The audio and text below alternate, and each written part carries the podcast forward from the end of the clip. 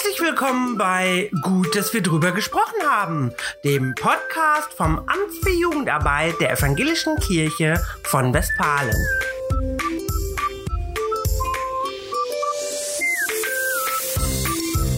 Mein Name ist Anja Lukas Larsen und heute unterhalte ich mich mit Sabine Hauptscherer, Pfarrerin, Traumafachberaterin und Supervisorin über die besondere Hilfe bei außergewöhnlichen Belastungserfahrungen.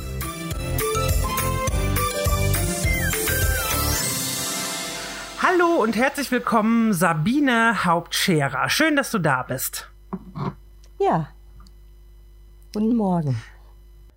Ja, Sabine, ich freue mich äh, sehr, dass du dir Zeit genommen hast, mit mir äh, zu sprechen. Wir haben heute ein ähm, interessantes Thema, ein äh, ernstes Thema. Wir äh, sind jetzt aktuell in der Zeit nach dieser Flutkatastrophe, die uns in, ja, insbesondere auch in Nordrhein-Westfalen ja sehr überrascht hat und viele tragische Ereignisse passiert sind. Und das hat an vielen Stellen nochmal Fragen aufgeworfen. Und du bist heute als Expertin bei mir äh, für alle, die, die dich nicht kennen. Vielleicht kannst du äh, ganz kurz etwas zu deiner Person sagen.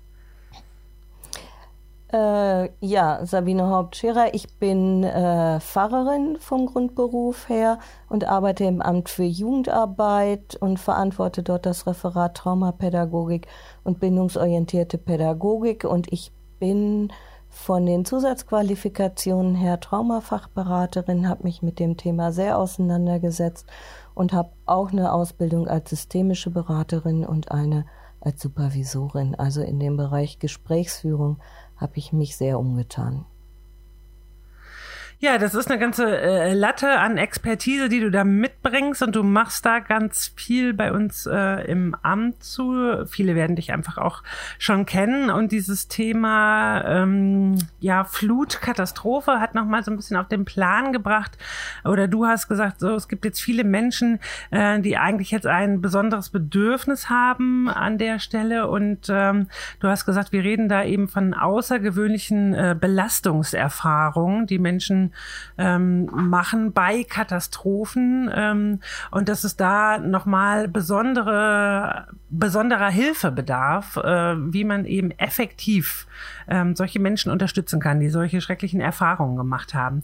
Und ähm, Auslöser, äh, um nochmal mit dir über dieses Thema zu reden, ist in der Tat diese Flutkatastrophe gewesen. Aber beim darüber nachdenken ähm, wurde ja auch nochmal deutlich, es sind ja nicht nur die diese ganz außergewöhnlichen Situationen wie so Naturkatastrophen, ähm, sondern es gibt ja im äh, Leben von Kindern und Jugendlichen leider ähm, eigentlich sehr häufig so Situationen, mit denen man dann anschließend auch als Pädagoge äh, mit den Kindern zusammen das irgendwie handeln muss. Ähm, was sind aus deiner Erfahrung noch so, so typische Situationen, wo solche äh, Belastungserfahrungen entstehen?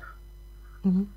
Außergewöhnliche Belastungserfahrungen entstehen ja überall da, wo unser System, wie wir äh, mit gefährlichen oder schwierigen Situationen umgehen, überfordert ist, weil es entweder zu schockartig kommt oder zu neuartig ist oder wir Dinge, die wir jetzt bräuchten, um uns gut zu schützen, äh, einfach nicht zur Verfügung haben. Und das fängt bei Kindern und Jugendlichen an äh, mit einfachen Sportunfällen, Fahrradunfällen oder ähnlichem, wo ich plötzlich in einen schockartigen Zustand komme.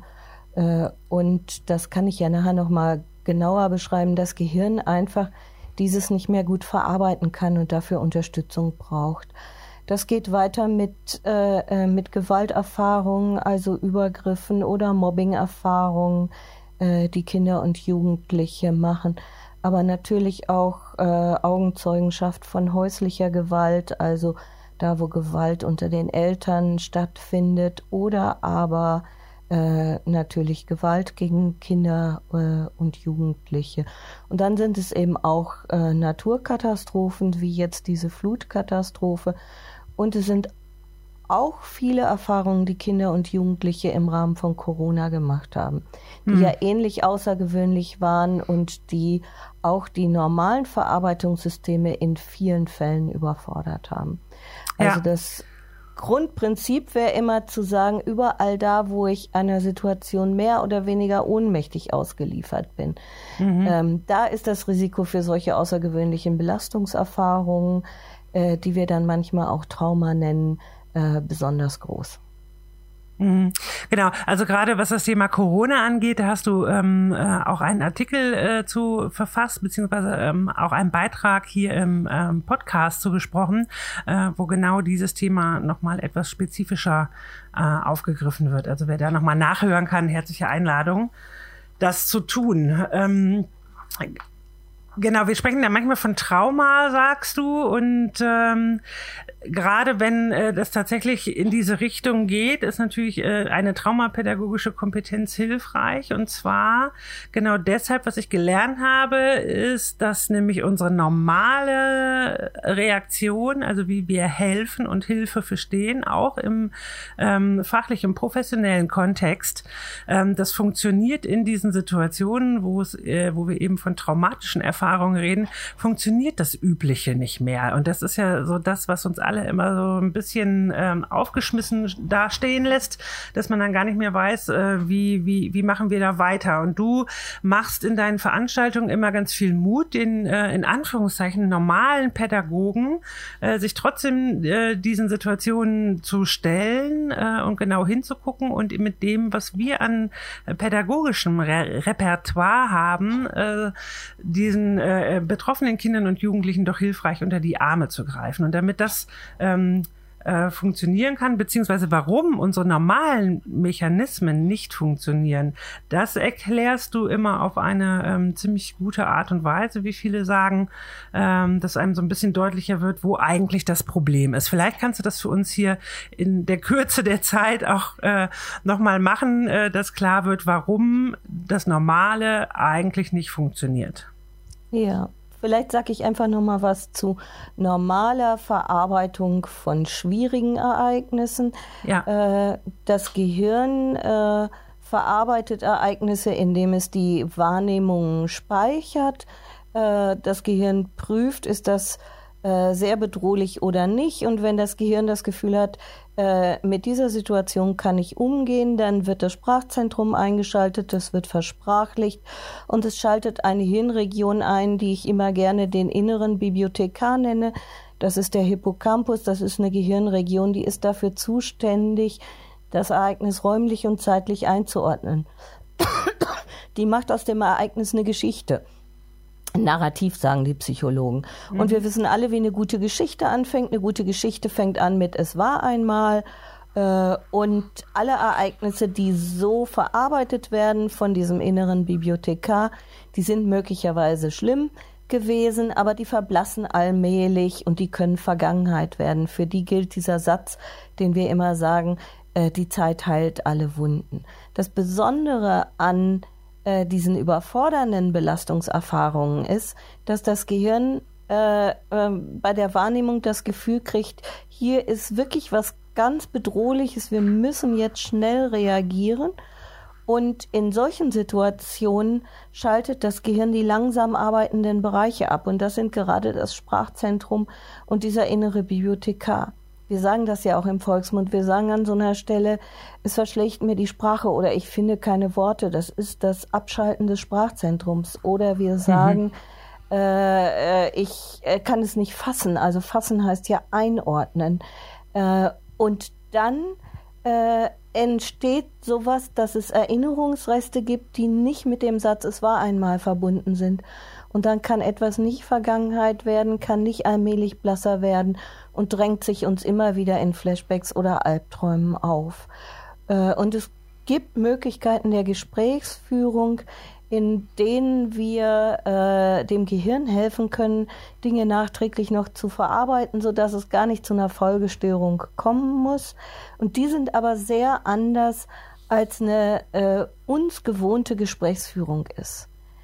Ähm, wir sind in der Gesprächsführung eigentlich sehr darauf eingestellt, dass wir, was ja in der Regel auch hilfreich und gut ist, uns äh, mit den emotionalen Inhalten dessen beschäftigen, äh, äh, was wir da gerade hören. Also, dass ja. wir uns mit den Gefühlen beschäftigen, mit der Trauer, mit dem Schrecken. Ähm, Wenn wir das aber in der Gesprächsführung bei außergewöhnlichen Belastungserfahrungen tun, kriegt das Gehirn wieder die Botschaft, hier ist was ganz Schlimmes und wieder schaltet das Sprachzentrum und der Bibliothekar im Gehirn ab und es kann nichts verarbeitet werden. Deswegen brauchen wir eine andere Gesprächsführung, wenn wir mit Menschen arbeiten, die solche außergewöhnlichen Belastungserfahrungen äh, erlebt haben. Und ich nenne das immer gehirnfreundliche Gesprächsführung, weil es eine Gesprächsführung sein soll, die dem Gehirn helfen soll, diesen inneren Bibliothekar, also den Bereich, den wir Hippocampus nennen, nicht abzuschalten, sondern anzulassen.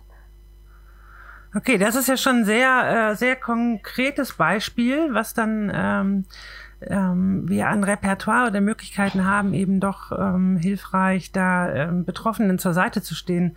Ähm, das ist jetzt ein, ein, ein Beispiel, äh, was du auch ähm, nochmal näher ausführen wirst, ähm, eben in diesem Seminar. Ich will das gerade noch ähm, erwähnen, dass wir es nicht vergessen. Am äh, 24.08.21 äh, von 10 bis 13 Uhr findet dein Seminar statt, wo du genau diese Sachen nochmal ähm, deutlich herausarbeitest, was ähm, eben besondere Hilfen sind. Hast du noch, noch ein so ein Beispiel äh, für uns, dass die Leute sich das noch klarer vorstellen können, ähm, was sie da erwartet, wenn sie ähm, zu deinem Seminar kommen?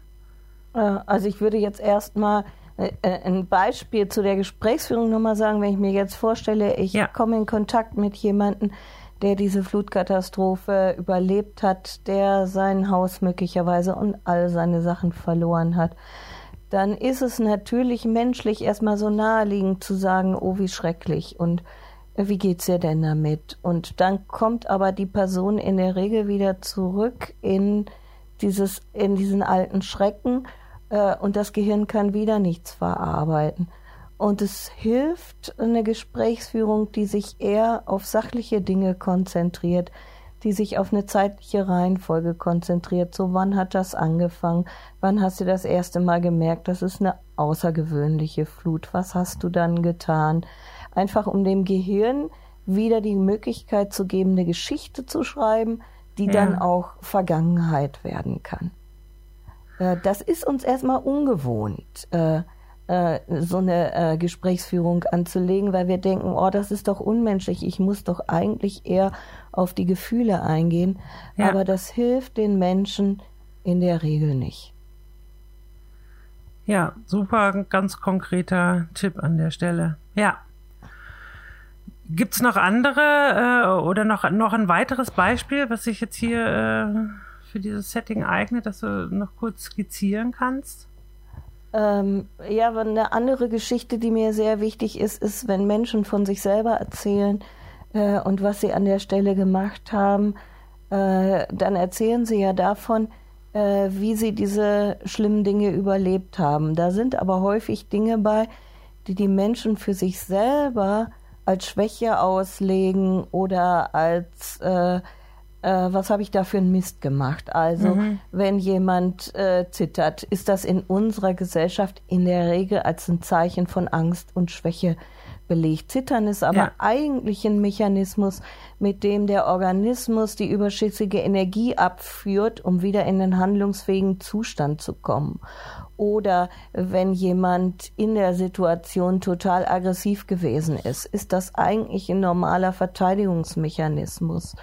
Oder wenn jemand nach der Flutkatastrophe total lethargisch ist, während alle anderen irgendwie umräumen äh, und versuchen das, dann ist er nicht einfach faul, sondern äh, der Organismus hat auf einen Energiesparmodus äh, geschaltet. Mhm. Und es hilft Menschen sehr, wenn ich ihnen erkläre, was mit ihnen los ist. Wir mhm. nennen das in der Traumapädagogik Psychoedukation, aber eigentlich ist es nichts anderes als jemanden, das, was er getan hat, zu erklären als einen guten und wichtigen Überlebensmechanismus. Und dann kann ich mich mit dem, wie es gewesen ist, wieder ein bisschen anfreunden äh, und krieg auch wieder neue Energie, äh, äh um mit der neuen Situation umzugehen. Klingt sehr praktisch und auch sehr nachvollziehbar. Ähm, das ist ähm ja, glaube ich, sehr hilfreich für solche Situationen. Und äh, in dem Seminar geht es eben darum, ähm, sich das nochmal alles etwas ausführlicher anzugucken. Das sind jetzt ja nur Beispiele, aber man merkt schon, ähm, es gibt ein ganz großes Portfolio eigentlich von dem, was man tun kann und eben auch als äh, nicht Psychologe, sondern genau als pädagogische Fachkraft, um Menschen in solchen Situationen zu unterstützen. Ähm, das ist super, finde ich, und dass es so Gelegenheiten gibt, ähm, von dir da auch viel zu lernen, finde ich auch sehr hilfreich. Und du bist ganz viel unterwegs, also das ist eine, eine echte Leidenschaft auch von dir, Menschen darüber aufzuklären. Du hast ja schon ähm, eine Broschüre äh, geschrieben, die stark nachgefragt wird und auch sogar bundesweit äh, immer angefragt wird. Und äh, du bildest aber auch aus. Jetzt ähm, haben wir vorhin schon darüber gesprochen, hatte ich dich gefragt, die äh, Ausbildung ab Oktober diesen Jahres ist tatsächlich schon ausgebucht, ne? Die ist ausgebucht. Ich nehme jedes Jahr 14 ähm, Auszubildende in diese, in diese Weiterbildung äh, zur Traumapädagogin, zum Traumapädagogen auf. Äh, und die ist in der Regel gegen Ende ausgebucht. Es lohnt sich trotzdem, wenn man Interesse hat, das zu machen, sich auf die Warteliste setzen zu lassen, weil die Leute, die auf der Warteliste sind, werden nächstes Jahr bevorzugt achtet. Und ich fange jedes Jahr im Oktober, immer in einer Herbstferienwoche, äh, fange ich die neue Ausbildung an und die äh, für 2022 könnte man sich eben noch anmelden äh, und die ähm, äh, Termine finden wir auf der Homepage des Amtes für Jugendarbeit. Außerdem genau, mache ich hm. einen Einführungstag jedes Jahr oder zwei Einführungstage in die Traumapädagogik, einen im Frühjahr und einen im Herbst. Auch die wird man dann äh, 22 auf unserer Homepage finden. Genau, nochmal schnell zu der Homepage, für die, die es nicht wissen, unter Jünger-Westfalen und da unter dem Seminarkalender findet man ähm, alle wichtigen Termine. Insofern, also ist es vielleicht ganz schön, an dem Tag vorbeizukommen. Ich sag mal 24.08.21, ähm, um mal reinzugucken, was denn Traumapädagogik eigentlich bedeutet. Das ist ja nur auch ein kleiner Anriss, äh, 10 bis 13 Uhr. Das ist jetzt nicht so viel Zeit, aber für das äh, ganz kleine Einmaleins äh, in so Situationen reicht es ja vielleicht äh, auch schon aus oder einfach eine Idee davon zu machen, dass es sich lohnen könnte, sich intensiver mit dem Thema äh, zu beschäftigen.